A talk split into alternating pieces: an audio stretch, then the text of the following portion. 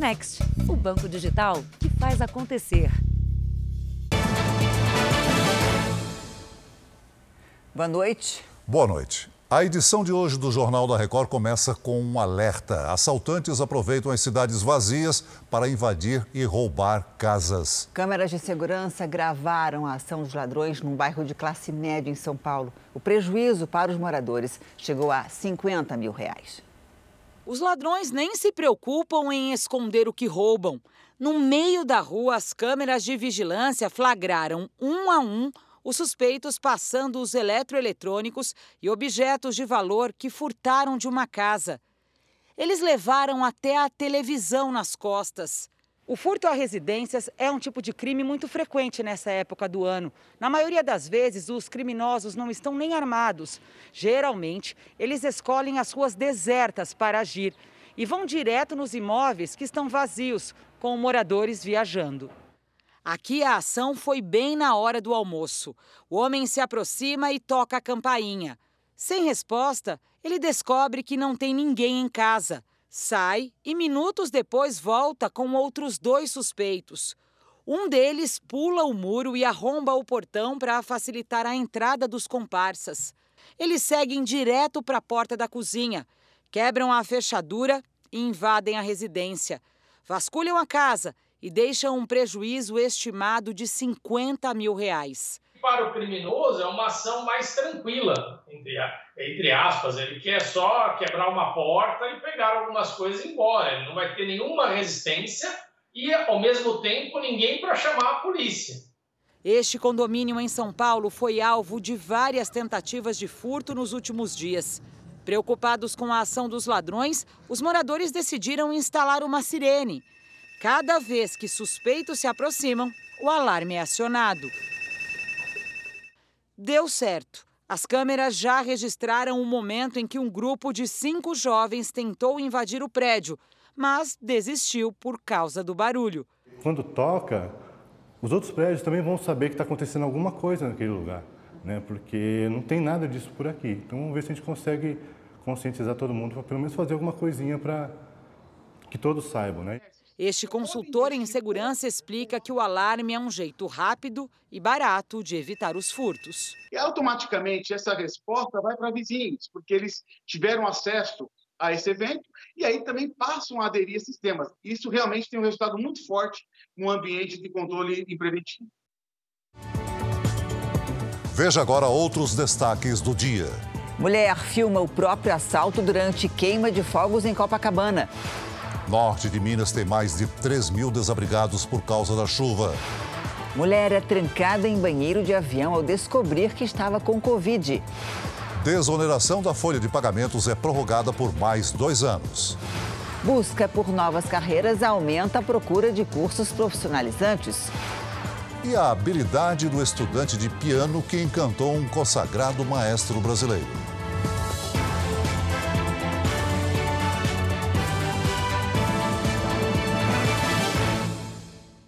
Oferecimento Bradesco. Em 2022, compartilhe o seu brilho.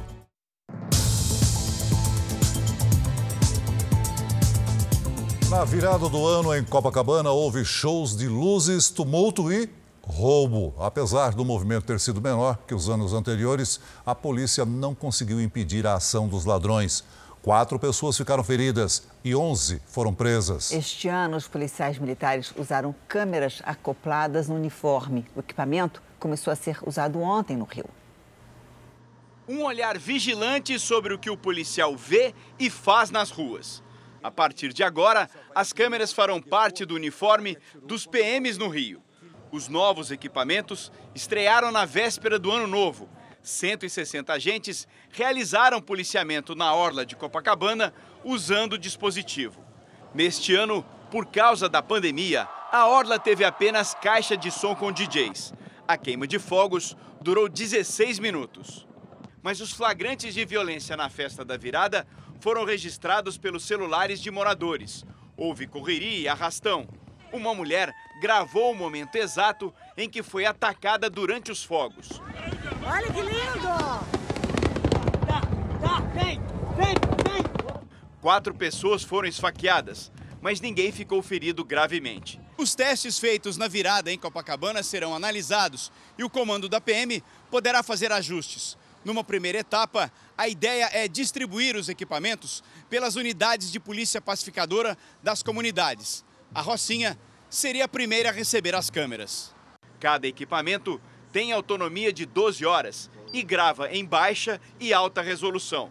Uma vez colocadas em funcionamento, o policial não tem como desligá-las.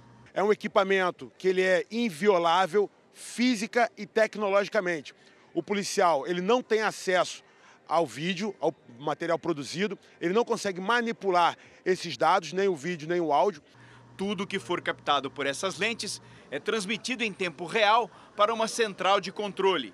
As imagens auxiliam o batalhão a avaliar a situação e tomar decisões mais precisas, ao mesmo tempo que garantem a transparência à população.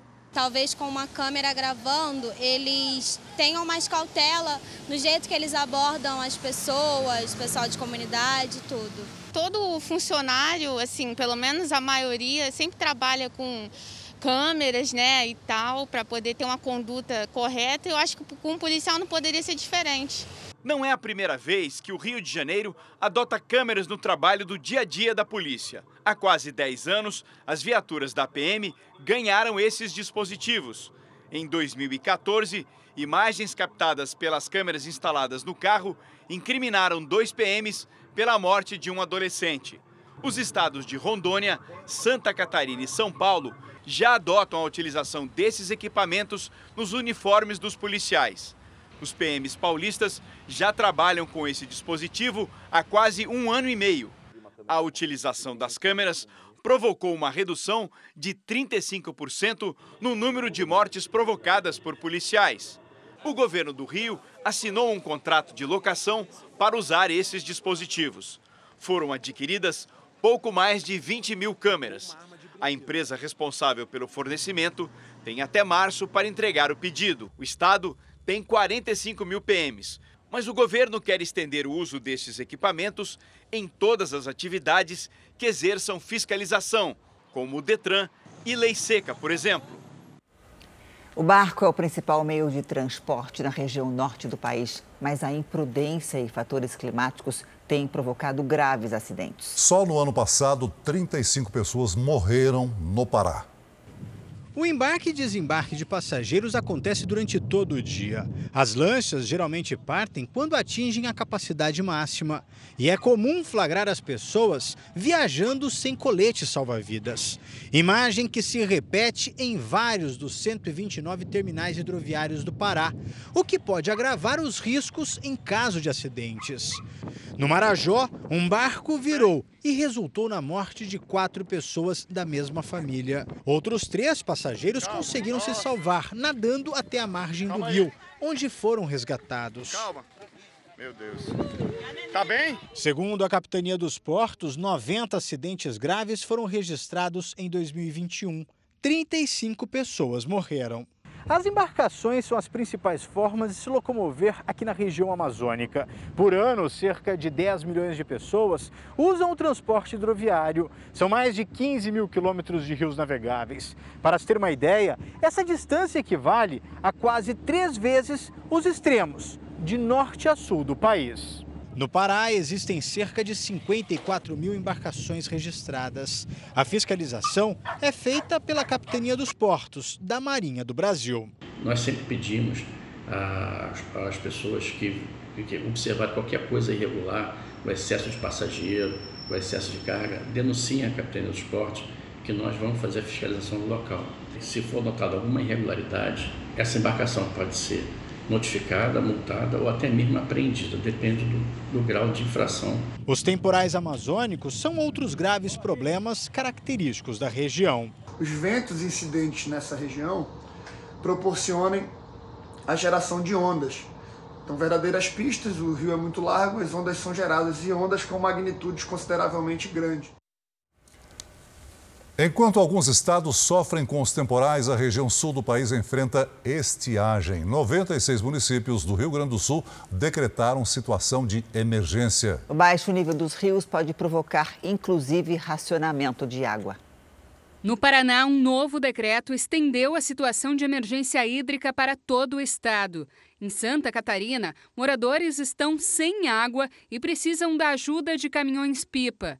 No Rio Grande do Sul, 96 municípios decretaram situação de emergência. Essa escassez de água ela começa a afetar o consumo humano, animal, em especial também a, a, questão econômica do estado, que é a agricultura e pecuária. Esse é o Rio Gravataí, que abastece quatro municípios da região metropolitana de Porto Alegre.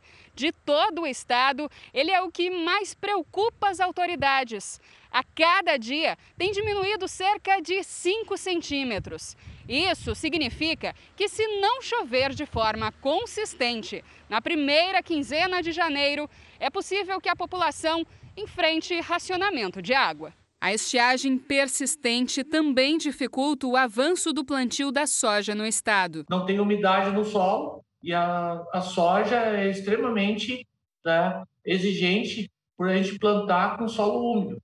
A gente plantar com solo seco, ela não germina e perde vigor. A secretária de Agricultura, Pecuária e Desenvolvimento Rural do Rio Grande do Sul vai se reunir com a Defesa Civil e Emater, o Instituto de Assistência Técnica Rural, para definir ações de combate à estiagem no estado. No começo era apenas diversão, mas em poucos anos os jogos eletrônicos deixaram de ser brincadeira e se tornaram, olha, um negócio bilionário. É, e hoje muitas crianças aprendem, se divertem e ganham dinheiro criando jogos que viraram febre em todo o mundo. Iago se diverte com um jogo que ele mesmo criou no computador e já é o segundo. No auge da pandemia, o menino de 10 anos que adora esportes, matemática e joguinhos se matriculou num curso online de programação e desenvolvimento de aplicativos e games. Rapaz, o que, que você mais gosta de fazer? Eu gosto de desenvolver é, aplicativos e jogos, mas voltado para coisas que eu gosto, como matemática e esportes. Para você, como é que é? Isso é uma tarefa ou é uma diversão? Ah, um pouquinho de cada. É uma brincadeira que Iago leva a sério. A partir do momento em que há algo que ele gosta, você fazer algo né, no futuro é uma possibilidade muito grande. O caminho é promissor. Pesquisa de uma empresa alemã especializada em dados de mercado aponta que o nicho dos joguinhos de celular ganha consumidores todos os dias. Em 2019, havia 1 bilhão e 700 milhões de usuários no mundo. Em 2020, mais de 2 bilhões. E os números de 2021 devem ser fechados em 2 bilhões e 500 milhões de usuários. O faturamento do setor também está na casa dos bilhões de dólares. É um mercado gigantesco dentro da indústria de entretenimento. O mercado de games é o maior segmento de todos, inclusive maior do que o segmento do cinema. Jovens e crianças não são importantes apenas como consumidores. Inicialmente, as crianças são consumidoras de game e agora elas também se interessam em programar. E quando a criança começa a programar, ela também começa a criar seus próprios games, e se não os games, os seus personagens, seus avatares, que é algo cada vez mais comum aí no contexto da criançada. Cesta de basquete, bolas dos mais diversos tipos e tamanhos e três computadores. Esse é o universo do Iago que não se restringe só à tecnologia, pelo contrário, ele usa todos esses interesses e essas práticas nos projetos que ele cria. E o maior exemplo está aqui nessa mesa, olha só, nos prêmios que ele já ganhou. Troféu e medalhas de futebol, judô, mais duas aqui do torneio interno da escola de robótica e essa outra, ó, da Olimpíada Brasileira de Robótica, que é a preferida. Neste joguinho, o tema é o esporte predileto do Iago, o basquete. Aí se faz a certa, tem um lelezinho, parabéns, tem muito bem, aparece em cima. E ele arremessa a bola e faz a cesta e soma um aqui, que é o placar total. Neste outro, a tabuada, que ele também adora. É um quiz, você tem que somar uma pontuação para dar a resposta. Os pais têm um orgulho danado impõe limites no tempo à frente das telas, mas percebem uma evolução do filho em diversas outras áreas. Ele estuda, ele percebeu que ele precisa melhorar o inglês, ele percebeu que ele precisa entender mais é, das regras dos jogos, né? Por exemplo, do basquete, se ele quiser criar um jogo de basquete. Então, para a gente é uma ferramenta que faz ele aprender mais, estudar mais e sempre brincando, né? Pergunto para o Iago se é fácil criar um joguinho. E a resposta é rápida. É fácil para quem sabe.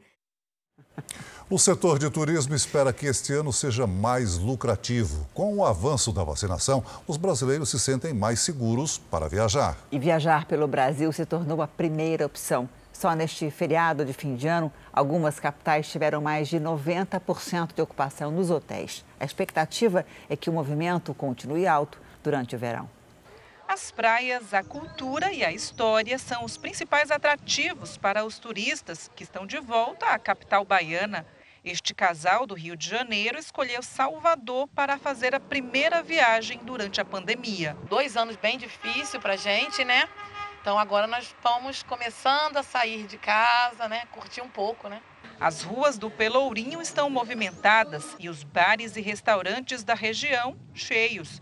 Henrique veio de São Paulo para conhecer a terra da namorada. Estar viajando depois de uma pandemia, eu já tenho a agradecer. E passar no novo em Salvador é tudo de bom. O turismo em Salvador comemora a retomada. Neste feriado, a taxa de ocupação dos hotéis passa dos 90% e a previsão, de acordo com o sindicato do setor da cidade, é continuar acima dos 70% durante todo o verão. Segundo a ABAV, Associação Brasileira das Agências de Viagem, entre os 10 destinos mais procurados do país, cinco ficam no Nordeste.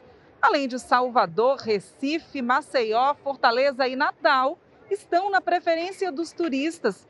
Com a alta do dólar, os roteiros nacionais se tornaram a opção mais viável para os brasileiros que ficam até na dúvida de qual cidade visitar. A primeira opção era Salvador, sempre foi, porque aqui tem meu coração. Eu acho que a energia daqui é única, é muito, todo mundo muito acolhedor, é muito, muito gostoso estar aqui, sempre. O primeiro bebê do ano nasceu em Curitiba. E no Rio de Janeiro, enquanto os fogos davam um espetáculo no céu de Copacabana, a família de Arão explodia de alegria. Enquanto os fogos brilhavam em Copacabana, a 40 quilômetros dali, nascia o primeiro bebê carioca. Arão chegou ao mundo aos 3 minutos de 2022. Quando eu vi ele ali na primeira vez, acho que foi algo. Acho que foi a melhor sensação do mundo. Acho que foi. Acho que se sentir nas nuvens, né? Quando eu peguei ele nos braços. Luciano e Priscila planejavam aumentar a família há oito anos. E agora ganharam o presente que tanto queriam. O Luciano trabalha como entregador de uma farmácia. E a Priscila é auxiliar de consultório odontológico, mas no momento está desempregada. Eles tinham planejado viajar ontem à tarde para passar a virada de ano na praia. Mas aí a bolsa da Priscila estourou às 7 da manhã e ela ficou quase 15 horas em trabalho de parto até precisar fazer a cesariana nesse hospital. A gente esperava ele nascer depois, no dia do meu aniversário, né? 3 de janeiro. Arão ganhou presentes até do hospital e vai poder contar a história por que recebeu esse nome. Todo mundo da minha família é flamenguista, né? Tanto da parte de mãe e a maioria da parte do meu pai. Mas não foi por causa do William Arão, não, gente. É porque é um nome bíblico, é um nome forte e a minha esposa queria colocar esse nome. O primeiro bebê mineiro foi uma menina. Kiara Fernanda nasceu à meia-noite e 12, com cerca de 2 quilos. Mãe e filha passam bem. Mas o mais apressadinho de todos, que quase deixou a equipe médica em dúvida do ano de nascimento, foi o Henrique. Ele nasceu em Curitiba nos primeiros segundos de 2022. Para a família do Arão, a chegada do ano novo nunca mais será a mesma. A partir de agora, além do Réveillon, eles terão os aniversários do filho e do pai para curtir. Saiu de uma festa, já vamos estar tá comemorando outra já, né? Esse é o melhor dia da minha vida de verdade. Pelo segundo ano seguido, o país teve um Réveillon fora do padrão. A maioria das grandes cidades teve queima de fogos de artifício, mas sem shows de música. Em Belo Horizonte, as pessoas acompanharam a virada do ano na Lagoa da Pampulha. A queima de fogos foi em clubes e bares no entorno do cartão postal da cidade. Em Blumenau, Santa Catarina, mesmo sem shows, os moradores comemoraram o novo ano com fogos. A queima foi dentro de um parque fechado para evitar aglomerações. No Recife, moradores e turistas foram à orla da praia de Boa Viagem. Como os shows foram proibidos, tinha espaço para todo mundo conferir a queima de fogos, que este ano durou 17 minutos. Em Natal, os shows também foram cancelados, mas houve queima de fogos em dois locais, na Ponte Nildo Navarro e na praia de Ponta Negra. Pelo segundo ano seguido, Salvador não teve fogos na orla. Mesmo assim, muita gente foi com a família passar o ano novo perto do mar. Em Balneário Camboriú, Santa Catarina, os hotéis ficaram lotados de turistas que acompanharam a segunda maior queima de fogos do Brasil.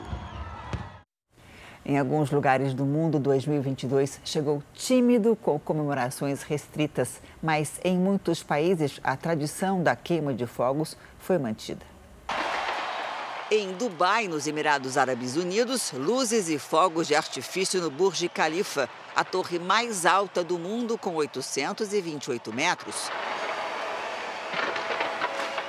A iluminação no céu de Bangkok teve uma novidade: fogos ecológicos feitos de arroz tailandês.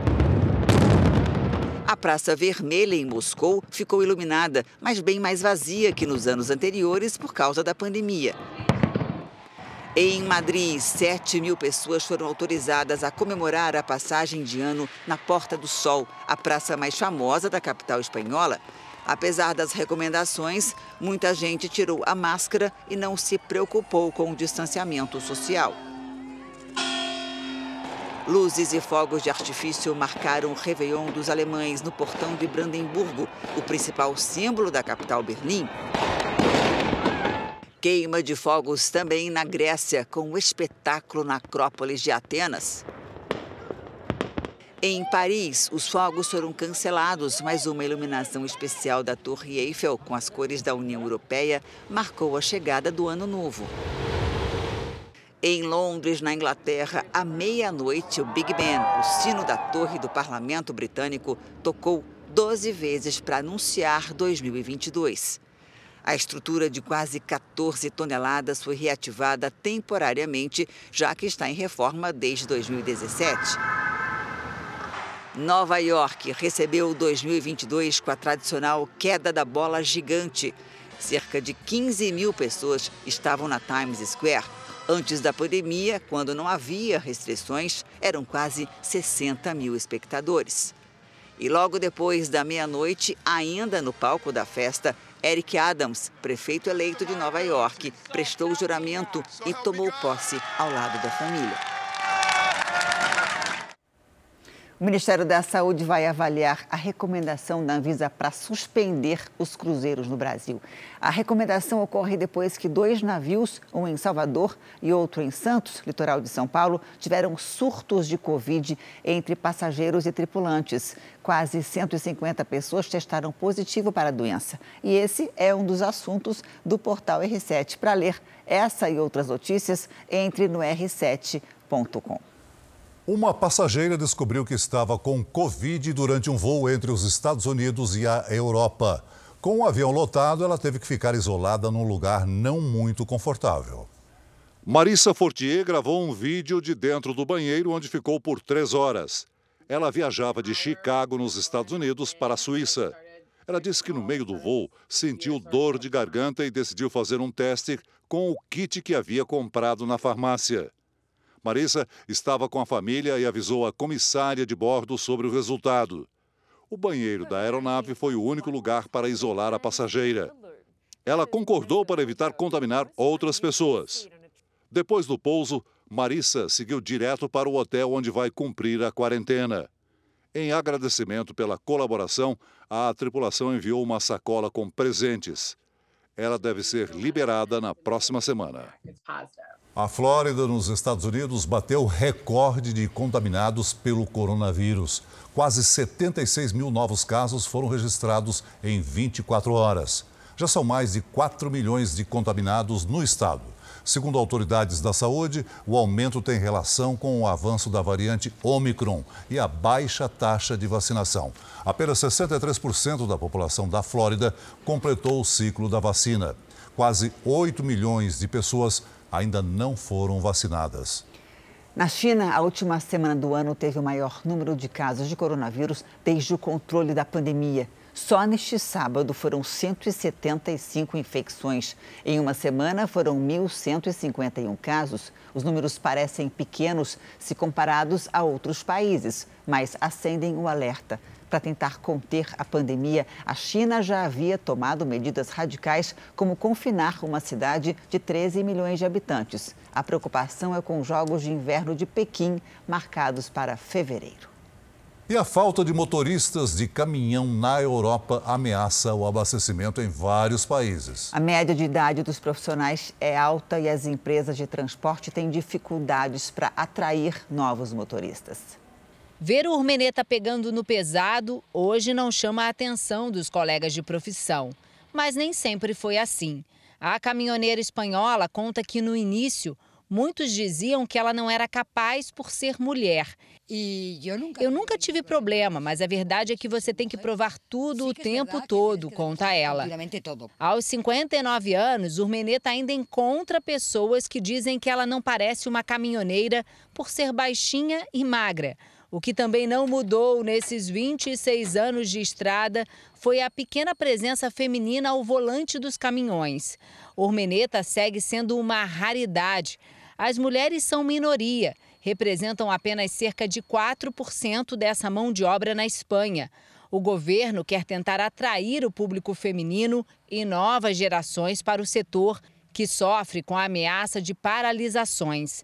Em setembro, os britânicos enfrentaram filas, racionamento de combustíveis e problemas de desabastecimento por falta de profissionais. Situação que se agravou com a saída do país da União Europeia e a pandemia. Na Espanha, o déficit é de cerca de 15 mil motoristas de caminhões. Urmeneta ainda ressalta que a média de idade dos profissionais é alta. Ela faz um cálculo: daqui a 10, 12 anos vão faltar ainda mais caminhoneiros, porque a média de idade na Espanha é de cerca de 50 anos. Não existe incentivo para novas pessoas ingressarem na profissão, diz ela. Não é nada. Uma realidade que se repete por toda a Europa. Segundo uma consultoria britânica, faltam cerca de 400 mil caminhoneiros em todo o continente. Os sindicatos apontam como as causas para a escassez desse tipo de profissional os baixos salários, as condições de trabalho e a pequena procura dos jovens pelo volante do caminhão. É o que confirma Urmeneta. Os filhos agora não querem seguir o caminho dos pais como acontecia no passado. Veja a seguir: aprovada por dois anos a desoneração na folha de pagamento. E ainda hoje, o garoto pianista que encantou um dos maiores maestros do Brasil.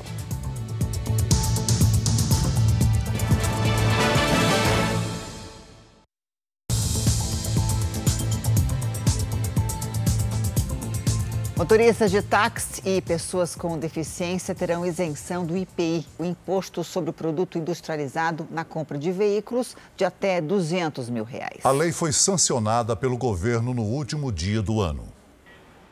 Os taxistas estavam preocupados com a demora do governo em prorrogar a isenção do Imposto sobre Produtos Industrializados, o IPI. Há 40 anos rodando, o seu Antônio troca de carro de dois em dois anos para oferecer conforto aos clientes. Se tivesse, eu não conseguia comprar um carro desse aqui de 128 mil, não. A publicação no Diário Oficial da União saiu no limite, no último dia do ano, quando acabaria o prazo de isenção do IPI para taxistas e pessoas com deficiência em todo o país. O documento traz mudanças, estende o benefício a pessoas com deficiência auditiva e as inclui no universo dos já contemplados, aquelas com deficiência física, visual, mental severa e autistas. Agora, a lei é válida nas compras em que o veículo e tributos não ultrapassem 200 mil reais. Antes, o limite era de 140 mil. A validade vai até o dia 31 de dezembro de 2026. A isenção também beneficia motoristas de aplicativo. O presidente Jair Bolsonaro vetou o trecho que também possibilitaria essa isenção a acessórios que não fossem de fábrica. De acordo com a equipe econômica do governo, uma maneira de evitar complicações orçamentárias. A isenção é um alívio para quem tem o carro como instrumento de trabalho. Ajuda porque você compra o carro com desconto, que afinal a gasolina já está tão alta, né? O carro é muito caro e, e, e o taxista, para permanecer na profissão, realmente precisa da, desse incentivo. O presidente Bolsonaro sancionou a desoneração da folha de pagamento por mais dois anos dos 17 setores da economia que mais empregam no país. Com isso, as empresas já pensam em abrir novas vagas no mercado de trabalho. A sanção do texto aprovado pelo Congresso foi publicada em uma edição extra do Diário Oficial da União na noite de ontem, com a prorrogação do prazo sobre a contribuição previdenciária baseada na receita bruta das empresas. Na justificativa para a sanção, o governo informou que não é necessária uma compensação fiscal para a desoneração, já que o benefício já existia e foi prorrogado, e que esse também é o entendimento do Tribunal de Contas da União. Uma medida provisória também foi publicada para revogar a necessidade de compensação.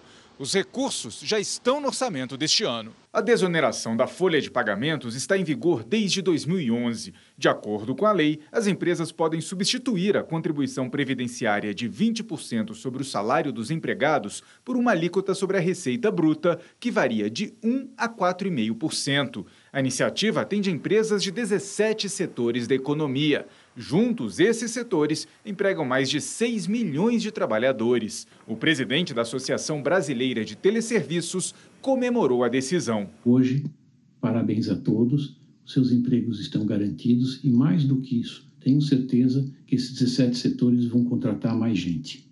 A ABT, que tinha um projeto triste de talvez ter que demitir gente, algo em torno de 300 mil pessoas, agora inverte e nós iríamos contratar algo entre 80 a 100 mil pessoas por ano. Isso é bom para o setor, é bom para o Brasil, é bom para todos. Para a presidente da Federação Nacional de Infraestrutura de Redes de Telecomunicações e Informática, a medida é fundamental para os novos investimentos. Nós entramos em nova etapa de contratação, treinamento, qualificação de mão de obra em um contingente aproximado no nosso setor de 970 mil trabalhadores. Nós teremos manutenção de pós-trabalho, iremos definir finalmente investimentos. Precisamos tornar o país mais atrativo ao investimento e a próxima grande discussão será tornar a desoneração permanente. O Brasil assumiu hoje o 11º mandato como membro não permanente do Conselho de Segurança da ONU. Formado por 15 países, o Conselho faz a mediação de disputas internacionais que envolvam questões de segurança. Segundo o Ministério das Relações Exteriores, o Brasil terá entre as prioridades a prevenção e a solução pacífica de conflitos. Veja agora os destaques do Domingo Espetacular. Sabia que uma pessoa morre afogada no Brasil a cada uma hora e meia? Será que você respeita os limites em piscinas, represas e praias? O Domingo Espetacular acompanha resgates incríveis e mostra que um instante dentro da água pode ser fatal. Aviões agrícolas usados no tráfico internacional de drogas. A Polícia Federal monitorou os passos de uma organização que unia traficantes, empresários e advogados e registra a ação da quadrilha para apagar as provas de operações que deram errado. Para começar 2022, um suquinho cai bem, né? Tem misturas deliciosas que são uma boa para a sua saúde. Mas será que todo mundo pode tomar suco? É mito ou verdade? Rio Negro e Solimões reúnem as estrelas da música sertaneja. Depois de 18 anos, uma das duplas mais tradicionais do Brasil grava um show ao lado de Jorge Mateus, Henrique e Juliano e Gustavo Lima. E é claro, a gente mostra tudinho. É no primeiro domingo espetacular do ano. A gente está te esperando, logo depois da Hora do Faro. Veja a seguir: encontrado o corpo do menino de seis anos levado pela enxurrada em São Paulo. E a tradição das luzes que estão mais tecnológicas e econômicas no Japão.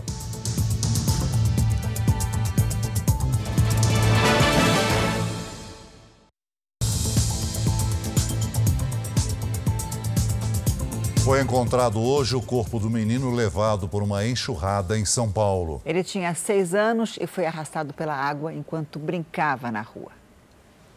Choro e comoção da família na hora de reconhecer o corpo de Davi Lucas. Equipes de resgate do Corpo de Bombeiros vasculharam desde ontem pelo menos dois quilômetros deste córrego na zona leste de São Paulo o corpo foi achado no início da manhã sob o olhar do pai que acompanhava o trabalho de buscas. O garoto Davi brincava nessa rua debaixo de chuva forte e a diversão dele era justamente ver a força da água de perto. Mas no momento o chinelo do menino escorregou, ele tentou pegar, caiu nessa canaleta e foi levado pela enxurrada até lá embaixo, onde tem um córrego. Lá ele desapareceu. Ainda gritei alguma pessoa, mas não tinha ninguém aqui na rua. Se eu tivesse aqui fora, eu tinha pegado ele. Este menino de 12 anos chegou a tentar impedir que a criança fosse arrastada. Aí ele foi e bateu a cabeça duas vezes naquele negócio lá de baixo. Aí ele caiu no rio e foi indo. Uma situação parecida aconteceu com uma mulher em Campinas, no interior de São Paulo.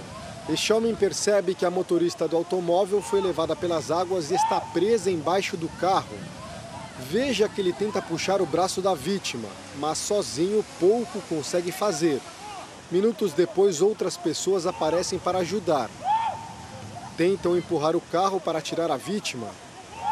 A parte de trás do veículo é levantada e a mulher é retirada.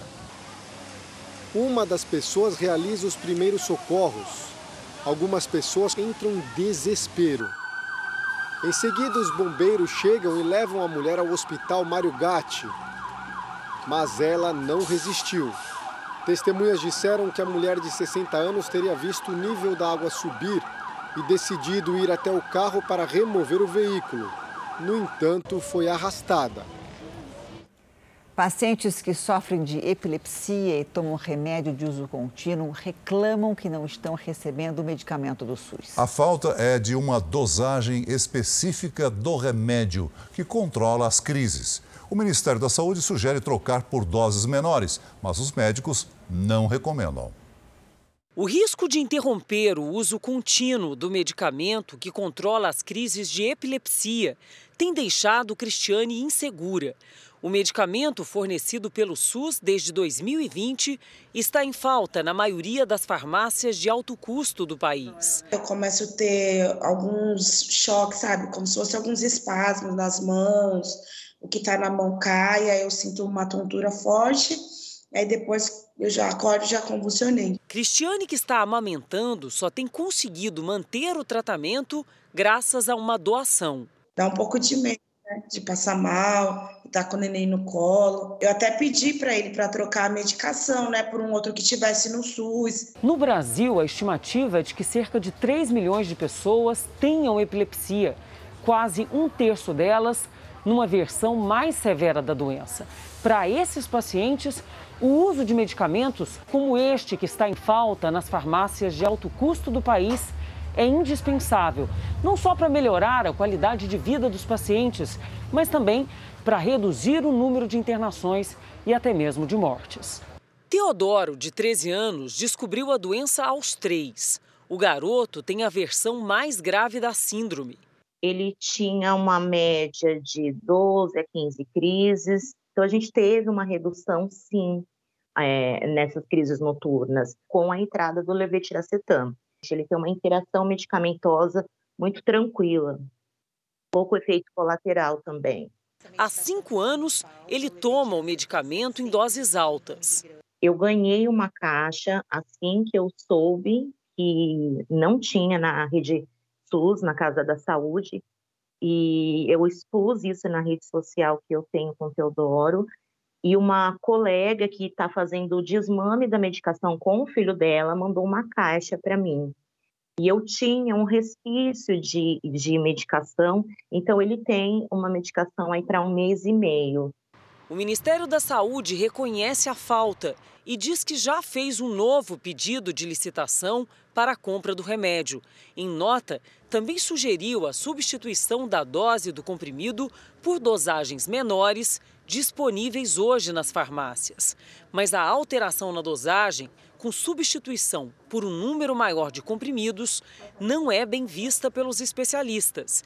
Não é só uma conta matemática que você tem que fazer três vezes mais. Isso acaba prejudicando o tratamento desses indivíduos, porque eles têm que tomar um número muito maior de comprimidos. Há confusão nessa troca, porque os pacientes eles estão acostumados a tomar uma determinada quantidade e, ao mesmo tempo, essa troca ela não é imediata. Muita gente encara o ano novo como o momento certo para mudar de área. Uma pesquisa feita no país revelou que começar uma nova profissão faz parte dos planos de mais da metade dos brasileiros. Isso explica o aumento da procura pelos cursos profissionalizantes. Decidir o futuro foi mais fácil do que trocar lâmpada, pelo menos para este casal. José é motorista, Rose dona de casa. Ao ver que a casa precisava de reparos, eles tiveram a ideia de fazer juntos um curso para eletricistas e viraram profissionais do ramo. Agora, o plano de vocês qual é? Eu é continuar na elétrica, né? E ela me auxiliar. O professor sempre brinca comigo que ela vai ficar na parte mais da. Só coordenando, né? Só dando uma, as ordens eu trabalhando.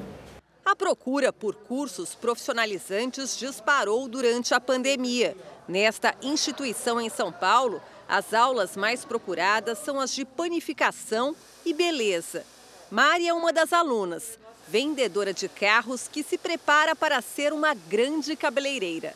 Estou em busca disso aí para em breve conseguir abrir meu salão e deixar as pessoas mais bonitas e com autoestima elevada.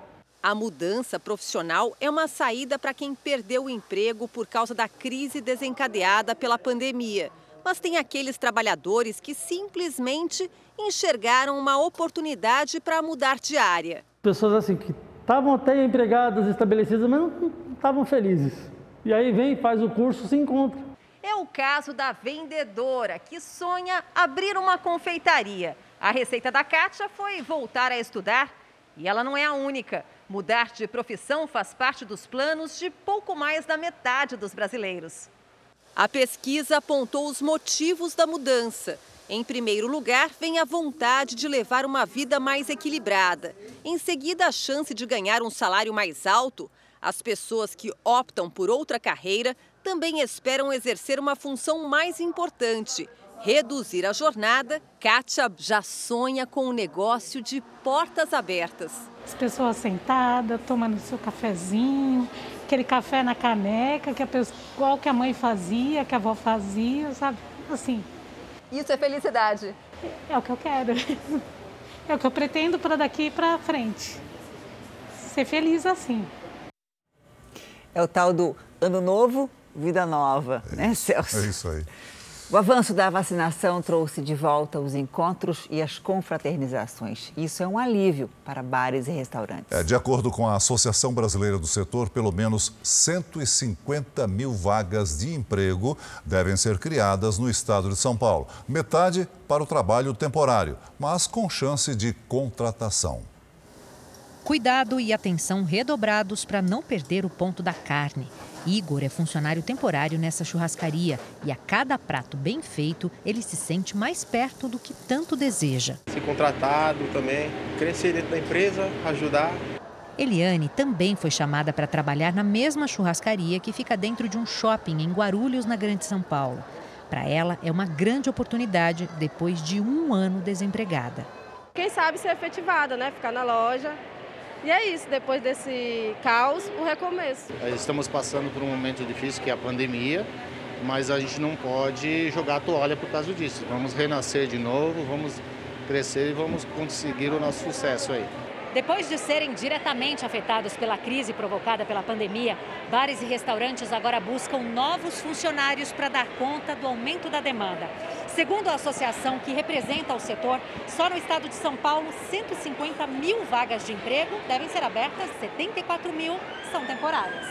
Em geral, tem uma certa sazonalidade. No final do ano, mais vagas são abertas, mais pessoas são necessárias para preencher essas vagas mas a economia melhorando, o isolamento diminuindo, as empresas pegando ritmo, pode ser que uma grande parte dos trabalhos temporários sejam efetivados. Com o avanço da vacinação contra a Covid-19, há mais segurança para a retomada das confraternizações. Um dos sócios desse restaurante, aberto há poucas semanas na capital paulista, conta que contratou dois funcionários por um mês. Em outra unidade, que já existe há cinco anos, foram sete contratações temporárias. A gente tem sempre boas experiências e acaba tendo uma contratação no final desse, desse contrato prévio, né, de, de um mês ou coisa assim do tipo, né? Tayane tem contrato assinado com o restaurante até o fim de janeiro, mas tem recebido tantos elogios que já sonha com a carteira assinada. É bom, né, a gente ouvir que a gente é, que a gente é esforçado, que a gente trata os clientes bem, os clientes elogiam, então é muito bom. Dá mais força pra gente. A região norte de Minas Gerais ainda sofre as consequências da chuva que atingiu o estado. 124 municípios estão em situação de emergência e há 3 mil desabrigados. Fabiano havia comprado a casa há quatro meses. O lavrador ainda deve uma parte, mas o imóvel não existe mais. Ele morava aqui com a mulher e a filha de três anos, na cidade de Rubelita, norte de Minas. Ainda vendi minha motinha para comprar essa casa, não tinha condição de pagar aluguel. 32 casas aqui do município estão assim, no chão e com quase tudo que tinha dentro: móveis, eletrodomésticos, roupas e alimentos. E todas essas famílias não têm expectativa do que vão fazer. Sofri demais para fazer isso aí, né? ter renda de nada mais, embora tudo.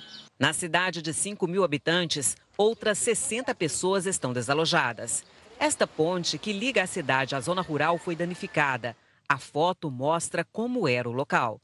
No norte de Minas, 124 municípios estão em situação de emergência. Em todo o estado, são pouco mais de 3 mil desabrigados. Na cidade vizinha, Salinas, o cenário ainda é de desastre. Um caminhão foi arrastado pela chuva e bateu em vários postes. O local ficou sem energia elétrica e o veículo completamente destruído. Esta é uma cena que a gente tem visto com frequência aqui em Salinas. Os moradores vêm ver de perto a destruição e ficam impressionados. Para se ter uma ideia, a passarela de ferro foi retorcida, raízes de árvore foram arrancadas, além de parte do concreto aqui desta ponte. E vamos mostrar também aqui agora que a calçada da avenida foi toda arrancada pela força da água. Felipe passeava aqui com a avó e ficou surpreso com o que viu. Eu sinto medo. Eu não sei como explicar. Por causa da situação extrema, a cidade foi escolhida pela Defesa Civil de Minas Gerais para servir de base no atendimento à região. Instalamos aí o gabinete de crise, né, o posto de comando, envolvendo e mobilizando todos os órgãos que podem de alguma forma oferecer soluções e auxiliar na resposta ao problema. Dona Lúcia não pode voltar para casa porque a construção foi interditada. Para sobreviver, ela conta com a ajuda da prefeitura e recebe cestas básicas. Muito triste, né? Esperar para ver o que, que vai acontecer. Né? O ano começou com tempo instável em quase todo o Brasil. Amazonas e Pará foram os estados mais atingidos pela chuva nas últimas horas. Oi, Marina Bispo, boa noite para você. Como é que vão ficar os próximos dias? Vem mais chuva por aí, viu, Janine? Boa noite para você, Celso, a todos que nos acompanham. Agora, os temporais devem atingir principalmente o sudeste e o centro-oeste do país. Já neste domingo, a chuva pode ser volumosa por causa do corredor de umidade que atua ainda nessas duas regiões.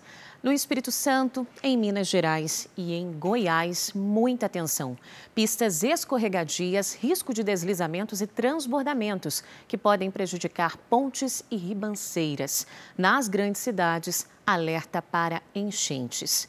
No norte e no nordeste, pancadas de chuva isoladas a qualquer hora do dia.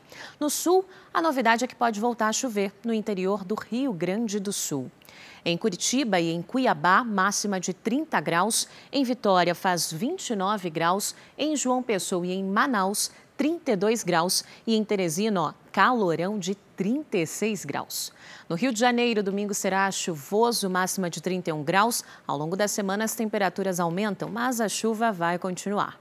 Em São Paulo, chuva, à tarde faz 27 graus. Em Fortaleza e em Rio Branco, chuva e sol, máximas de 32 e 33 graus.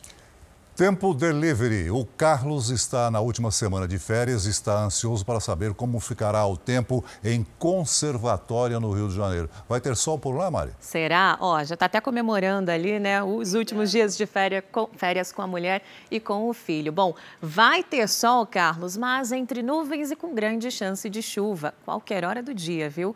Temperaturas entre 25 e 29 graus. Seguimos agora para o Nordeste. O Vitório pede previsão do tempo para Maracanã Maracanaú, Ceará. Perfeito, obrigada pela participação, Carlos e Vitório. Em Maracanaú, sol e chuva também. Durante a semana, as temperaturas não vão passar ó, de 32 graus. E você participe também do nosso Tempo Delivery aqui ao vivo no Jornal da Record. É só mandar uma mensagem, é fácil. Com a hashtag Você no JR, mande sua mensagem pelas redes sociais. Feliz Ano Novo, né? Ah, para você também, pra você Mari. também. Bom domingo, Mari. Bom domingo. Tchau, tchau. Uma forte tempestade atingiu o estado americano do Kentucky, no sudeste do país. Várias casas ficaram destelhadas. Parte dos moradores está sem energia elétrica. Ventos fortes também arrancaram a cobertura de lojas e supermercados. Não há relatos de mortos ou feridos.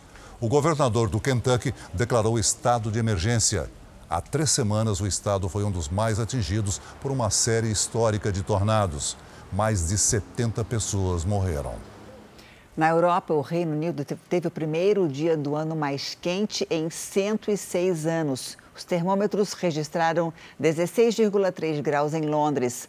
Ainda não é possível abrir mão dos casacos, mas hoje, no tradicional desfile do dia 1 na capital inglesa, as bailarinas puderam sambar a uma temperatura bem mais agradável que em anos anteriores. A França também vive dias de calor para os padrões do inverno europeu. A última semana do ano foi a mais quente desde que começaram os registros em 1947. No coração de Jerusalém, o mercado oferece uma chance única. Entre aromas e sabores, os visitantes podem conhecer um pouco mais sobre a história de Israel. As cores dos temperos os cheiros dos doces típicos e a variedade de alimentos. Todos os dias, milhares de pessoas passam pelo principal mercado da cidade para fazer compras ou provar comidas típicas. O Mahane Yehuda reúne mais de 250 vendedores, além de restaurantes e bares mercado, ou Shuk, como ele é conhecido aqui, é o maior em Jerusalém. Abriu há mais de 120 anos e é conhecido como o coração da cidade, sempre cheio de vida. Aqui dá para comprar de tudo: doces típicos, pães frescos, verduras e até roupas. E claro, a mais famosa fruta da região, a tâmara, um dos símbolos de Israel. Moshe Lev é dono de uma banca que vende azeitonas, peixes e carne. Estamos aqui há 41 anos. Meu avô abriu o negócio, depois meu pai tomou conta. Hoje eu que sou dono e os meus filhos já trabalham aqui. Eu perguntei para ele qual é a azeitona mais gostosa. Ele falou a calamata da Grécia e essa azeitona da França, que é bem é, pimentadinha. Os dias da semana, visitantes de várias nacionalidades vêm conhecer o mercado. Essa argentina experimentou uma sobremesa árabe especial chamada knafe. Muito gostoso, diz ela. No ano passado, o Marne Yehuda reduziu a capacidade de público por conta das restrições adotadas para conter a pandemia no país. Aos poucos, o mercado retoma ao que sempre foi desde sua fundação no século XIX um local de encontro de gerações, tradições e nacionalidades. Enfeitar as ruas com luzes é tradição no Japão, mesmo com o inverno rigoroso. E esse costume tem ficado cada vez mais moderno e sustentável. Quando começa a entardecer em Tóquio, nesta época do ano, as ruas ganham um tom mais colorido. Pessoas que saem do trabalho aproveitam para tirar fotos. Outros preferem trazer a família para se divertir, sem falar nos casais apaixonados que trocam juras de amor sob as luzes coloridas. A equipe do Jornal da Record foi convidada a participar de uma novidade este ano. Um passeio em meio à iluminação de inverno num dos bairros mais populares de Tóquio. Até o frio vai embora.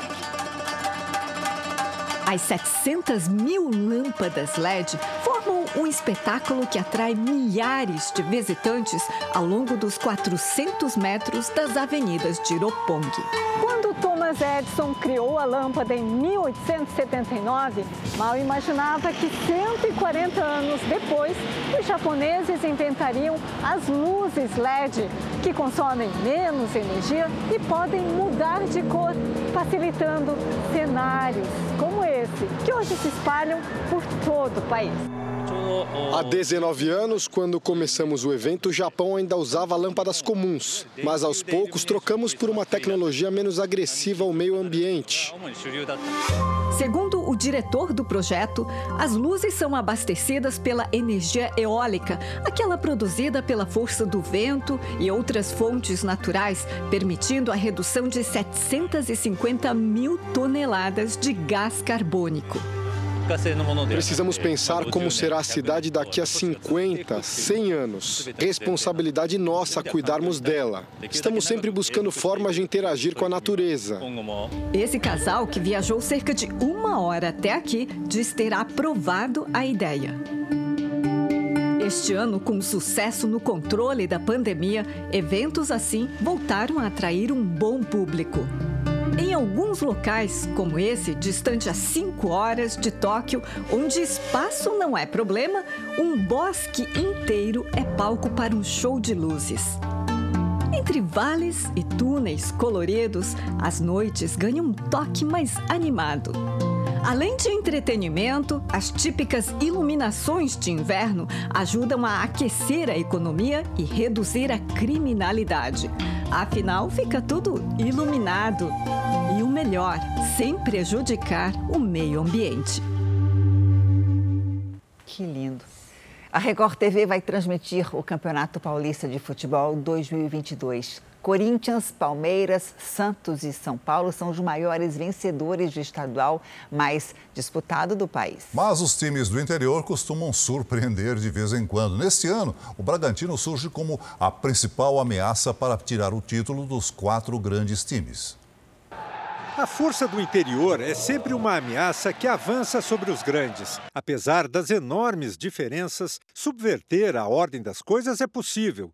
E o futebol de São Paulo sabe muito bem disso. Nesta viagem pela história do Campeonato Paulista, vamos lembrar aqueles grandes times que conseguiram derrubar o favoritismo e a tradição. Limeira, terra da laranja, a 150 quilômetros de São Paulo. Como foi possível a pequena Internacional derrotar o poderoso Palmeiras na final de 1986? Depois de um empate em 0 a 0 na primeira partida, a Internacional venceu o segundo jogo por 2 a 1 no Morumbi, diante de 80 mil torcedores. O desfecho daquela decisão marcou um jejum de 10 anos do Palmeiras sem título. Este é o troféu que a Inter exibe com orgulho, um símbolo de resistência, uma prova de que no futebol é possível sonhar. É possível sim entrar em campo e derrotar gigantes. Era um time muito bom, então a gente acreditava naquilo lá. O responsável pela formação daquele time, que tinha o atacante Quita como destaque, foi o ex-companheiro de Pelé no Santos, o canhão da Vila, Pepe, um treinador de fala mansa e adepto do futebol ofensivo. A Inter teve tudo de bom e do melhor. Foi o melhor ataque, foi a melhor defesa, teve o Kita, um artilheiro do campeonato, o, Silas foi o goleiro, menos vários, todos os detalhes convergiram para a nossa equipe. Quatro anos depois, Corinthians, Palmeiras, São Paulo e Santos apenas assistiram à decisão.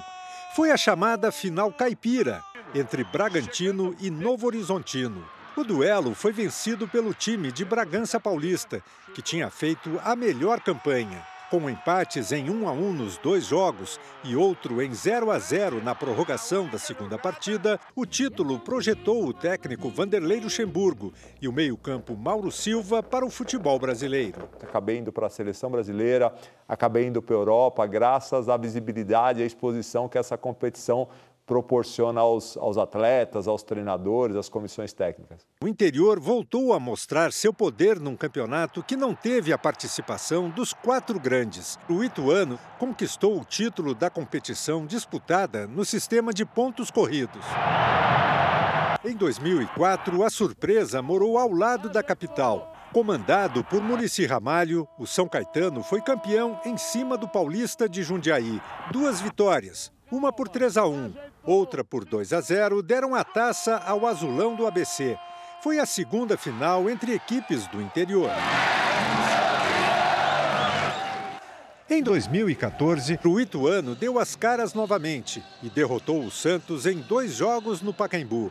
Vitórias por 1 a 0 de cada lado e decisão nos pênaltis. Final 7 a 6 para o Galo rubro-negro de Itu. 2022 pode ser de novo um ano do interior. Vice-campeão da Copa Sul-Americana, o Bragantino surge como protagonista possível deste Paulistão. Status conquistado a partir de transformações que, em pouco tempo, mudaram o clube de patamar. Organização fora de campo baseada no modelo clube-empresa e time competitivo dentro dele são as virtudes que dão ao Bragantino as condições para disputar o título cada vez mais o projeto vem se consolidando, então a gente está se organizando para que isso uh, vá crescendo cada vez mais as nossas chances. Repetir 1990 é o sonho que embala os torcedores de Bragança Paulista. Eu acho que hoje já é uma das grandes forças. Não tem, não tem a grandeza, o tamanho, a história dos quatro famosos grandes de São Paulo mas não tenho dúvida de que o Bragantino vai, vai brigar por grandes coisas daqui para frente. Tem muitos jogadores bons. E qual é o grito de guerra do Bragantino? O Lele, o Bragantino! Uh!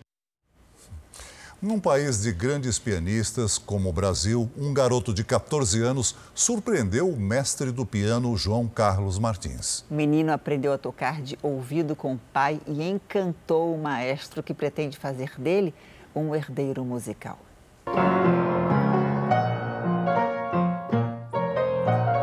Os dedos parecem dançar uma valsa sobre as teclas.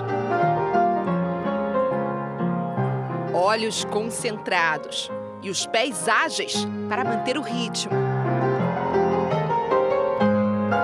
Exige que você trabalhe os dois lados do cérebro, que é as duas mãos. E tipo eu, eu sou destro. E tocar com as duas é meio difícil. Mas eu me acostumei a tocar com a esquerda e a direita. Mas o Isaac, de 14 anos, tira isso de letra. E acredite, ele aprendeu sozinho, apenas observando o pai, que toca vários instrumentos. E eu comecei estudando na Escola de Música Vila Lobos. Então, cada semestre eu pegava um instrumento, não queria me especializar em um. O ano era 2016 e o Isaac tinha apenas 8 anos de idade. Ele ouviu uma música na TV e pediu para o pai para tocá-la no teclado que a família tinha na época. Sem nunca ter tocado teclado na vida, o menino descobriu que tinha um talento e não era qualquer talento. Você foi quem ouviu ele tocar pela primeira vez? Sim. Como é que foi? Como é que foi a sua reação? Eu, na verdade, não tive reação. Foi, foi de espanto, foi de admiração, foi. A gente não sabe, não sei explicar como. Mas assim, foi uma alegria muito grande. Aí eu perguntei na hora: você quer estudar música? A paixão pela música falou mais alto. E o talento do menino chamou a atenção até do maestro João Carlos Martins, um dos mais importantes do Brasil. Eu convidei para ele tocar numa live minha quando ele chegou aqui em casa, eu falei: cadê a partitura? Ele falou: não, não trouxe a partitura. Eu falei: como? Ele falou: não, não trouxe. Quando eu percebi, ele lia partitura, mas com muita dificuldade. Eu falei, meu Deus, tem que começar do zero. Mas ele tocou maravilhosamente, muito mais de ouvido. O maestro, também um virtuoso no piano, virou professor do Isaac, com aulas virtuais. Ele começou a estudar, eu comecei a ver um progresso fantástico. Há um mês atrás ele falou: quero estudar a grande polonese de Chopin, quero.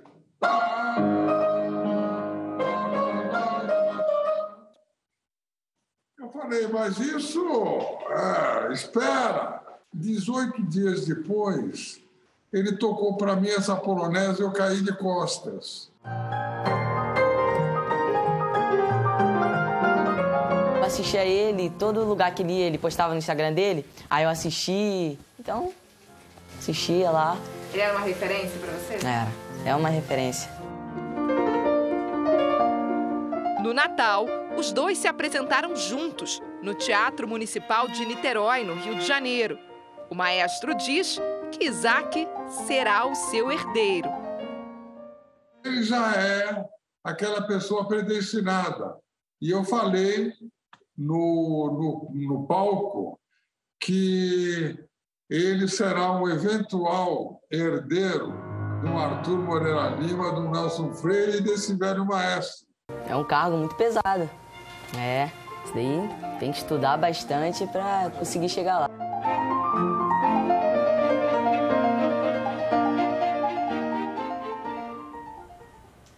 O Jornal da Record termina aqui. A edição de hoje na íntegra e também a nossa versão em podcast estão no Play Plus e em todas as nossas plataformas digitais. Continue com Cidade Alerta. Boa noite para você e bom domingo. Boa noite. Até segunda.